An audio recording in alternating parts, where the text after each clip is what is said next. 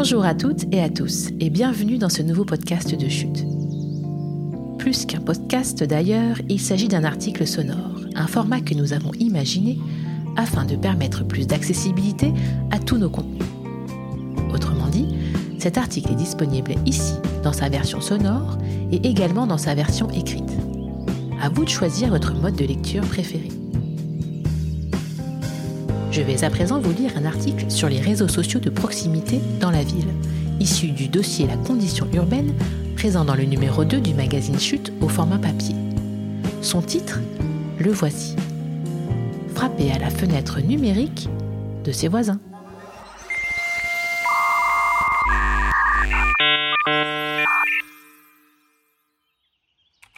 Groupes Facebook et autres réseaux sociaux de proximité permettent aux personnes qui vivent dans un même quartier ou une même ville sans se connaître d'ouvrir leurs portes et parfois aussi de tendre leurs mains.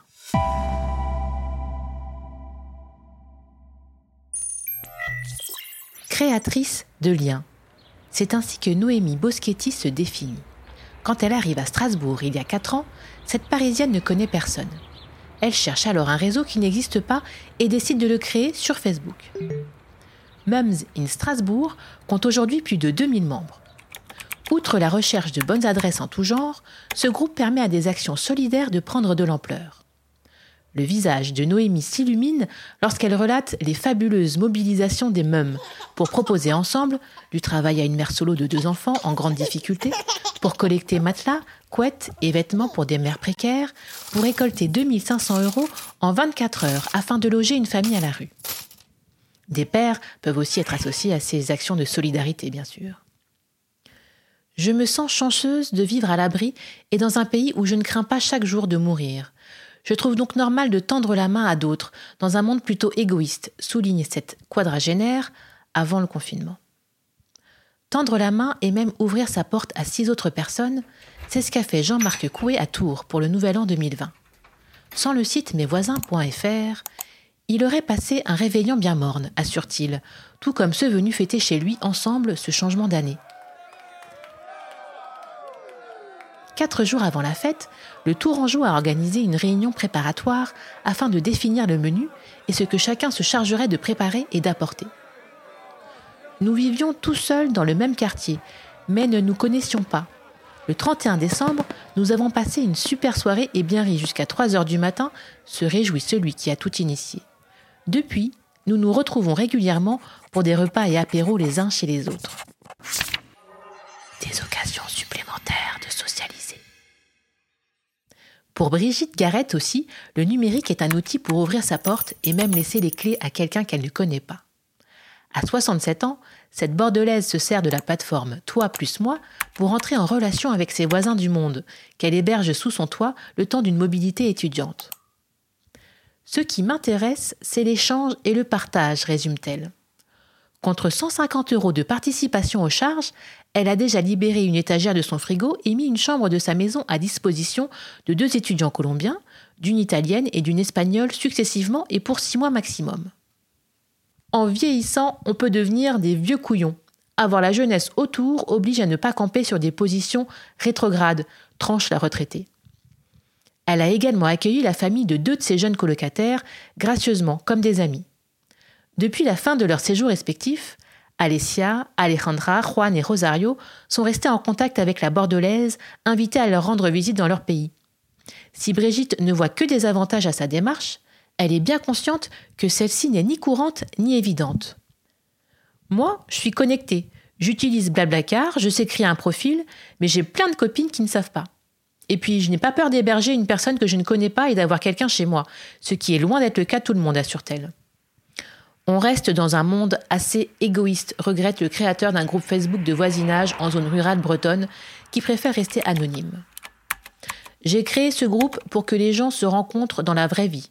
Pourtant, quand j'organise un événement, ils sont peu nombreux à venir et ce sont toujours les mêmes, tempête-t-il.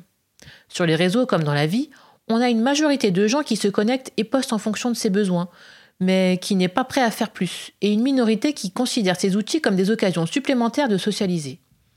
Ce sont aussi ceux qu'on retrouve dans des associations partout où il y a des projets collectifs, et pas seulement derrière leur ordinateur, précise-t-il encore. Déménagement, rupture, période de chômage ou nouveau travail à domicile avec peu de sociabilité professionnelle poussent à rejoindre ces réseaux de proximité, selon Anne-Sylvie Farabeau. Chargée d'études au sein du département Sens des Orange Lab, elle a étudié On va sortir. Revient à la vie réelle, proclame ce réseau. L'engagement sur le site de rencontres amicales est lié à une perturbation de la sociabilité antérieure, précise-t-elle dans l'ouvrage collectif intitulé L'ordinaire d'Internet. Élargir son horizon et ne pas faire certaines activités seules figure au rang des principales motivations à rejoindre ce réseau.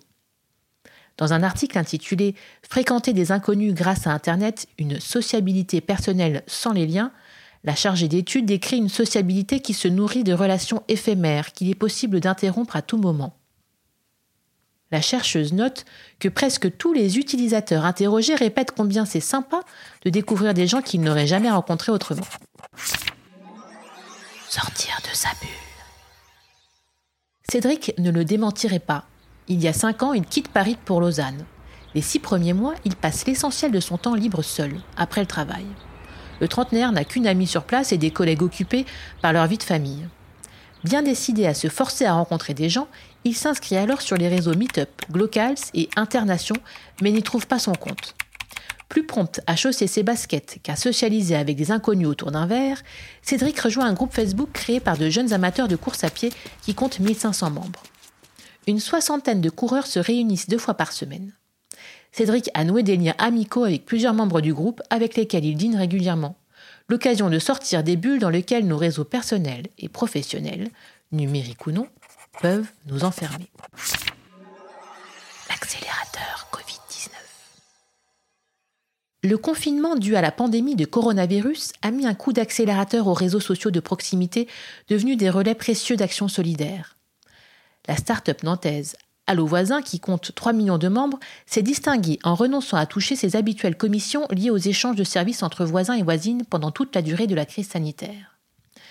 Garde d'enfants, livraison de courses, promenade du chien dont le maître est alité, achat de médicaments pour une personne malade ou démarches administratives figurent parmi les services recherchés sur la plateforme, dont le trafic est en hausse de plus de 50%, moins d'une semaine après l'annonce du confinement, selon le quotidien régional Ouest France.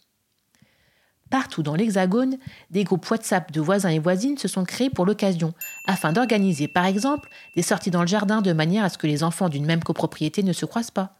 Une plateforme en première ligne.fr a même vu le jour pour mettre en relation gratuitement des bénévoles avec celles et ceux qui ont des besoins spécifiques liés au confinement. Lancé dimanche 15 mars par Grégory Grelet, économiste à la Banque de France et deux de ses amis, le site a vocation à disparaître à la fin de l'épidémie de Covid-19.